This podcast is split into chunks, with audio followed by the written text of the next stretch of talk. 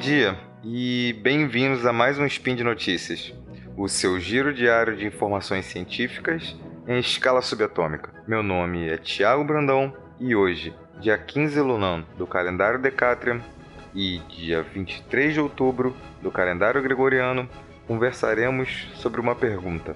É possível uma democracia morrer? E se sim, democracias morrem, como isso acontece? E no programa de hoje falarei do livro Como Democracias Morrem, lançado no início do ano nos Estados Unidos e traduzido recentemente no Brasil. Escrito por Levitsky e Puziblatt, ambos são cientistas políticos e professores de Harvard. Então fica aí pra gente conversar depois do toque da vinheta. Speed Notícias.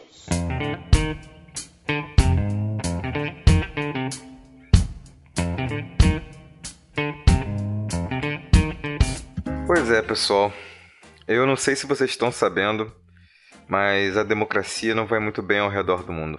Recentemente, um cientista político chamado Larry Diamond criou um termo chamado recessão democrática, que descreve como mais ou menos ali desde 2006 o número de democracias vem caindo e a qualidade dessas democracias também.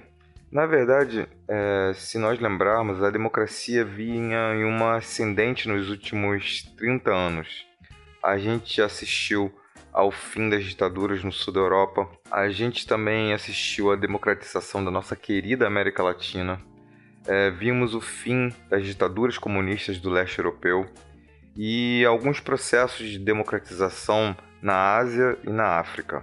A questão é que essa onda democrática parece ter chegado ao fim e talvez começado a refluir. Na Europa, Polônia e Hungria são governados por partidos de extrema direita e que vêm paulatinamente eliminando barreiras legais ao exercício do seu poder. E não importa quantos exercícios retóricos se faça tentando provar o contrário. Venezuela e Turquia também se tornaram ditaduras.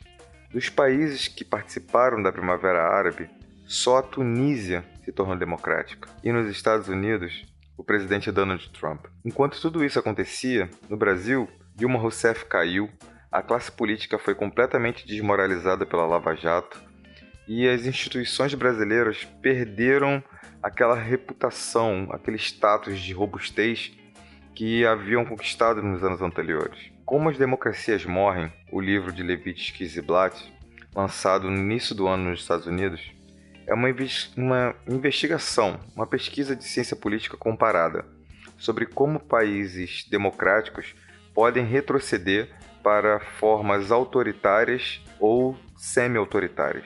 Reconstruindo a história da democracia nos Estados Unidos, os autores procuram encontrar o segredo que a democracia nesse país permitiu funcionar ininterruptamente desde a independência, bem como aquilo que nos últimos anos fez com que parasse de funcionar pelo menos como antes. A tese central dos autores é de que não foi a excelência da Constituição americana que garantiu a continuidade democrática desde a independência dos Estados Unidos. A Constituição, escrita pelos pais fundadores, tem muitos méritos, como se sabe, mas ela é bastante curta há inúmeras brechas para a manipulação das regras do jogo, por dentro mesmo da legalidade. Se essas brechas tivessem sido exploradas em todas as oportunidades possíveis, a história política americana teria sido muito, mas muito mais turbulenta. As condições que autorizam o impeachment pelo Congresso, por exemplo, são bem vagas. A princípio, todo presidente poderia ser impedido quando perdesse a maioria parlamentar. Só que, entretanto, isso não acontece, nos Estados Unidos pelo menos.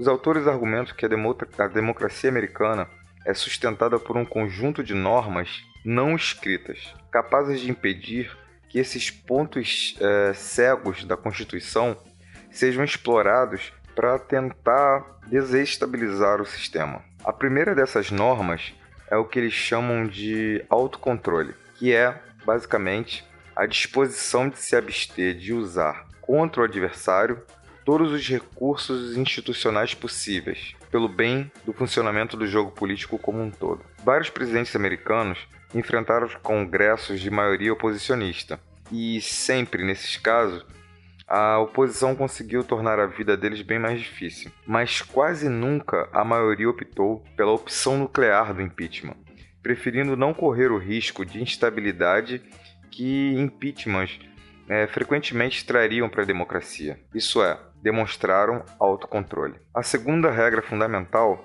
é a tolerância mútua. A propaganda contra o adversário pode ser agressiva, mas ela deve se abster de colocar em dúvida a legitimidade do oponente ou do processo.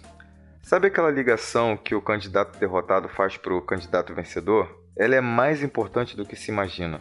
Ela diz basicamente que o candidato derrotado, embora obviamente descontente por ter perdido as eleições, ele entende e aceita que o processo eleitoral foi justo e que ocorreu obedecendo todas as regras legais. E por isso, as fake news sobre fraude nas urnas eletrônicas no Brasil são muito mais prejudiciais do que podem parecer. Elas colocam em risco o processo eleitoral, tirando dele toda a sua credibilidade, afetando diretamente a legitimidade da democracia. E por fim, os autores apontam que uma democracia tem velocidades e formas diferentes de acabar. Na verdade, há toda uma área cinzenta entre democracia e ditadura, dentro da qual é possível se mover com avanços e retrocessos. E talvez a democracia não acabe, ela só passe a significar menos, ou muito menos, do que ela já significou. O livro Como as Democracias Morrem é excelente, eu recomendo fortemente para vocês e eles custam mais ou menos 10 pacotes de biscoito ou bolacha. E vocês também podem conseguir ele por um preço mais barato é, na versão e-book. É importante notar também que o livro ele fala basicamente sobre a democracia é, americana, mas com um, um, esforço mínimo de imaginação sociológica, você pode generalizar ele para muitos países e muitas democracias no mundo. E por hoje é só. E lembro que todos os links comentados estão no post. E deixe lá também seu comentário, elogio, crítica, declaração de amor ou beijo para Xuxa. Lembro ainda que esse podcast só é possível acontecer por conta do seu apoio no patronato do SciCast, tanto no Patreon quanto no Padrim. Um grande abraço e até amanhã.